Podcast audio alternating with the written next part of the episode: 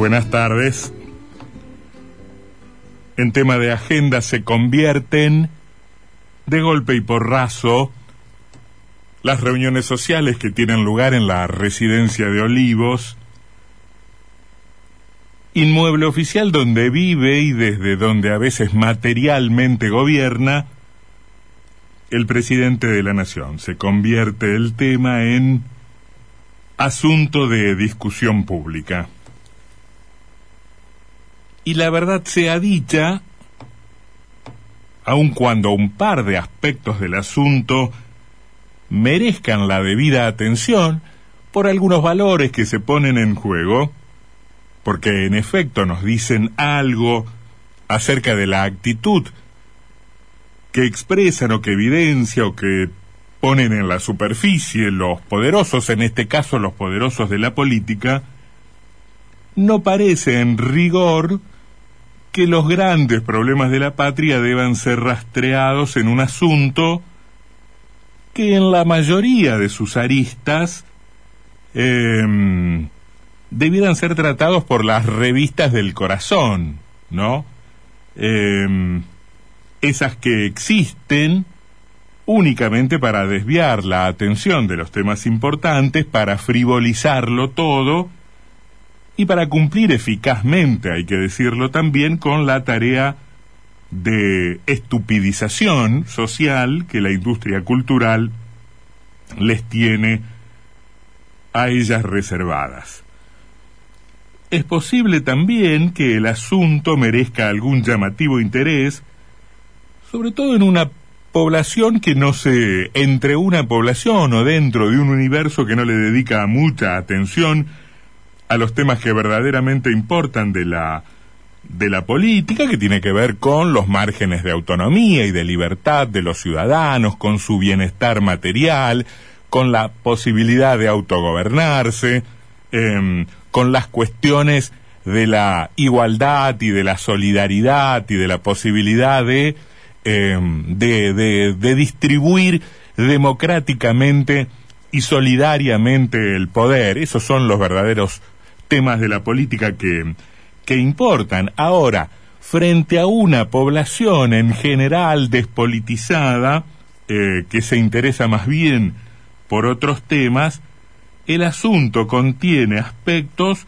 eh, que lo vuelven atractivo, ¿no? Por alguna razón que los expertos en comunicación eh, y en opinión pública y en, eh, y en consumos culturales podrían explicar eh, de manera de manera eficaz, hay una un, un, apreciable interés de un apreciable sector de la población por consumir como es la vida más o menos corriente de, de los ricos y de los poderosos eh, y de las celebridades, porque cierta cultura del chisme y el fenómeno que, insisto, genera la atracción eh, de los famosos y de su vida privada suele ofrecer, como en este caso, un par de morbosos elementos, eh, atractivos, por cierto, como sabe cualquier buen vendedor de novelas, vinculados al sexo y a la imaginación,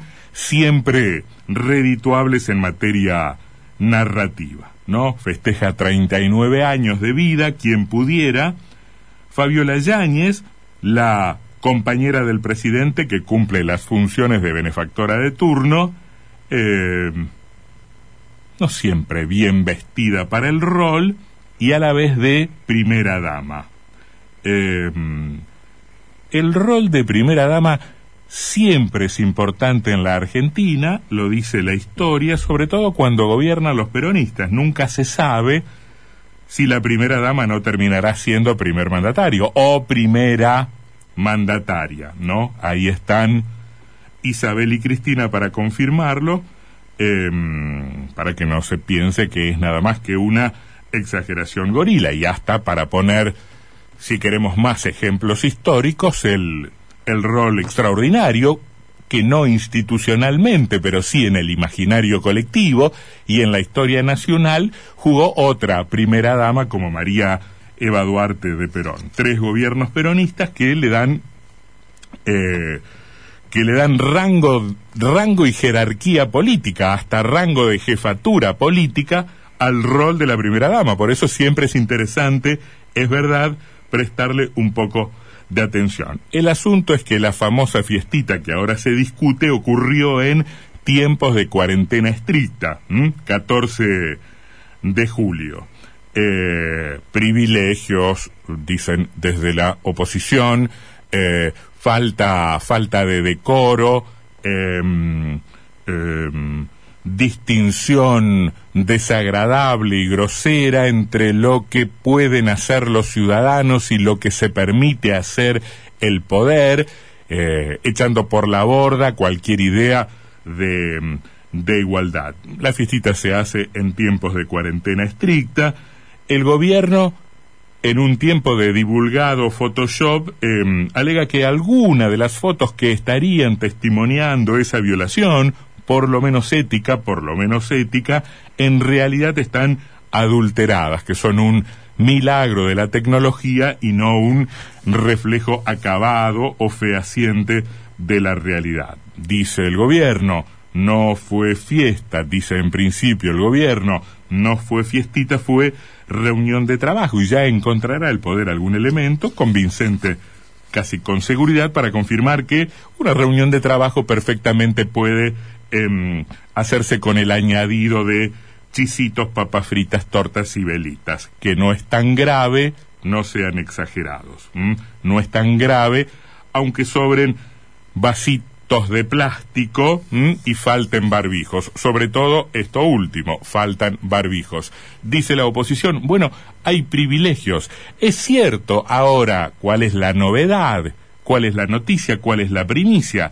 Es la dimensión del problema, esa, la de los privilegios, que más acorde suena con un estilo de gobernar que en general concibe al poder como fuente de privilegios, como razón para ejercer privilegios y como un estatus que libera a quienes ejercen, a quienes ejercen el poder, de ese muy molesto requisito de someterse, como todos los demás seres humanos, como todos los demás mortales, al, a las exigencias de la ley. Eh, ¿Acaso esté bien que se ponga el foco ahí? Pero no necesitamos en rigor porque hay demasiados elementos más importantes que las fiestas sociales de Olivos para saberlo, no necesitamos, digo, de una foto de cumpleaños con payasos y con brindis para saber que en general hay una tendencia en la cultura política de la Argentina de ponerse por encima de la ley, de que los gobernantes sientan que las normas, que los reglamentos, que los estatutos son para los otros, son para los demás. Eh, es cierto, vamos a respetar menos a quienes, este, mm, a quienes efectivamente participan de esta cultura y vamos a respetar más a quienes tienen una eh, austeridad republicana distinta. Em, eh, uno podría decir penosamente también que la mayoría participa de esa idea de que el que gobierna está por encima de la ley, de que los reglamentos son por los otros.